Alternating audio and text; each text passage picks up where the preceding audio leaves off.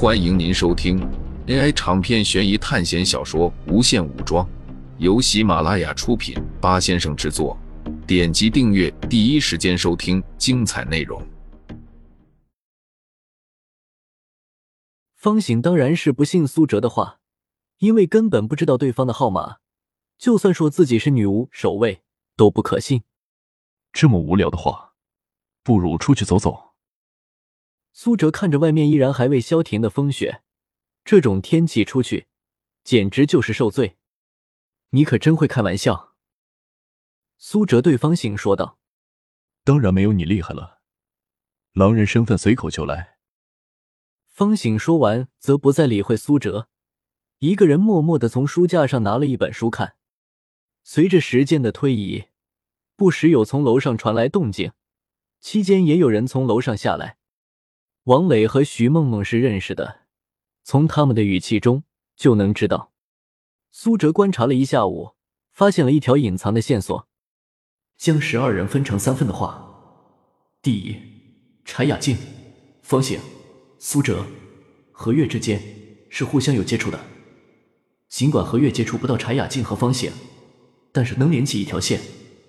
第二，江超死去的十一号王浩，还有小优皮帅，他们四人之间也存在着某种联系。之前下楼的时候，第一个发现王浩不见的人就是江超。而第一个跑到房间门口的，则是严红玲。第三，余华、王磊、徐梦梦、皮帅，他们几人之间还有互相交流。除了狼人杀的关系外，这参加考试的人里面还能再划分关系。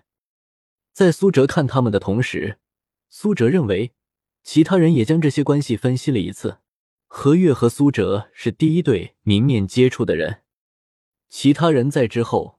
也在不断的互相接触，这下出大麻烦了。狼人杀就是充满了逻辑性，就算发言再怎么隐藏，投票的时候还是会露出端倪。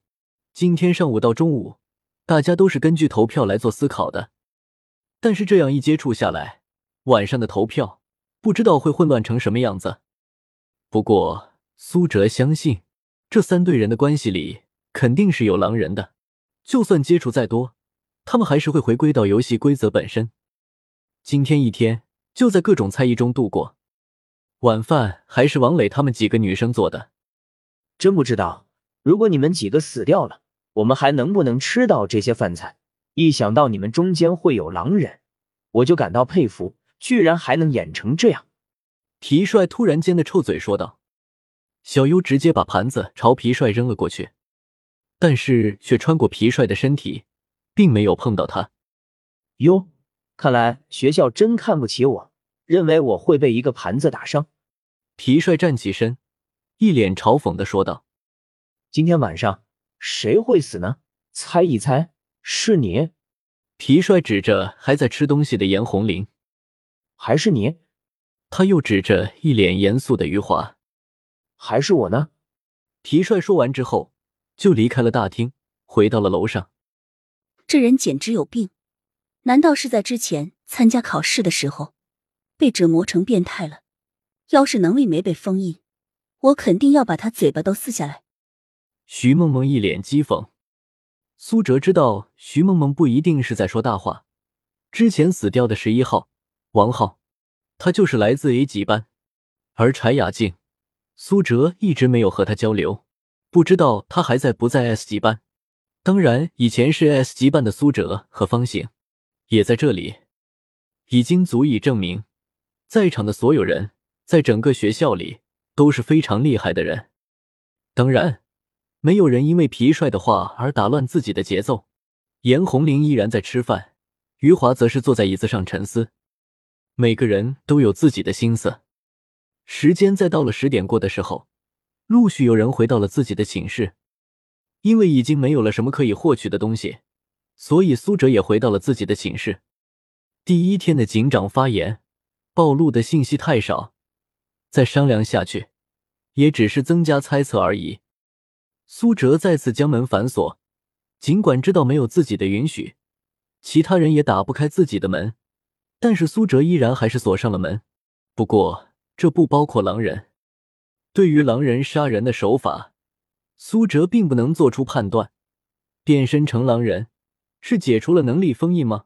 那么这群强大的人，在面对被封印的人的时候，当然能做到屠杀了。可惜苏哲不是狼人，他根本不知道其中的细节，或许包括杀人手法，都是狼人故意这样做的呢。作为一个好人，作为一个猎人身份，苏哲唯一能做的，就是在投票的时候干掉狼人。有机会开枪的话，能带走一头狼人。不过猎人在开枪的时候，根本不知道对方的身份，所以那一枪很有可能打死好人。这需要猎人用锐利的眼神去看清楚隐藏在号码之下的面孔。钟摆指针已经停留在了十一的数字上，整个房间再次变成黑夜，外面的风雪已经停住了。不光如此，反而还露出一个巨大的红色月亮。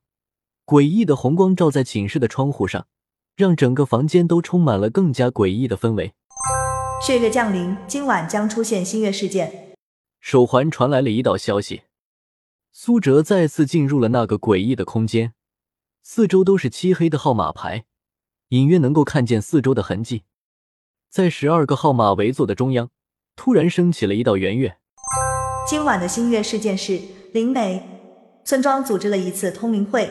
召唤了第一位被狼人杀害遇难者的灵魂，你们可以选择问他一个问题：是不是有一个狼人是男性？是不是有一个狼人是女性？被害玩家的灵魂只能回答是或者不是。提问者将会根据指针的十二刻度盘决定，若被选择是死掉玩家的号码，则警长代为提问。在号码围成的圆圈中央，一团火焰覆盖了全部，从微弱的火光中。出现了一个透明的人，这个人正是之前死掉的王浩。尽管苏哲只见过他一面，但是依然能够记住他的长相。光芒照在了三号玩家的身上。过了没有几秒，三号玩家问出：“是不是有一个狼人是女性？”只见王浩的灵魂突然痛苦，声音凄厉，就像地狱的恶鬼冤魂，想要索命一般。是。几道锁链将他缠绕住，然后慢慢的往地下拖去。尽管王浩不断的哀嚎反抗，但是最终还是消失了。有女性狼人啊！看似简单又毫无用处的提问，反倒是帮助了苏哲解决了很多疑惑。王浩既然知道狼人的性别，那么就证明狼人在杀人的时候是直接用真身的，而且狼人都是一起行动的。所以问题才有这样的答案，在苏哲这里，三号的身份提高了很多，因为在十二人里有五个女生和七个男生，就算死掉了一个王浩，女生数目依然大于男生，所以在概率时间来讲，询问女生是对好人稍微有利的。不过不排除这个三号本身就是狼人，利用这点来博取好感。在狼人杀里，任何的行为、任何的举动都存在正逻辑和反逻辑。当你十分欣赏一个人，只是因为那个人观点和你一样，或者他支持你的观点，又或者他的发言都是为好人着想，你就得注意了，他或许并不是一个好人。甚至狼人潜水到极致的，连唯一能够判断狼人身份的处决投票，他依然能够装成好人行为，这是卧底到极限了。这样的狼人，在没有先知查验身份的情况下，对好人来说是致命的。星月事件结束，现在请警长指定发言顺序。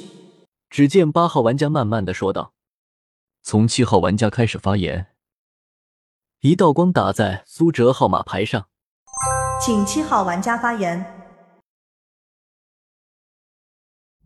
听众朋友们，本集为您播放完毕。欢迎订阅专辑，下集精彩继续。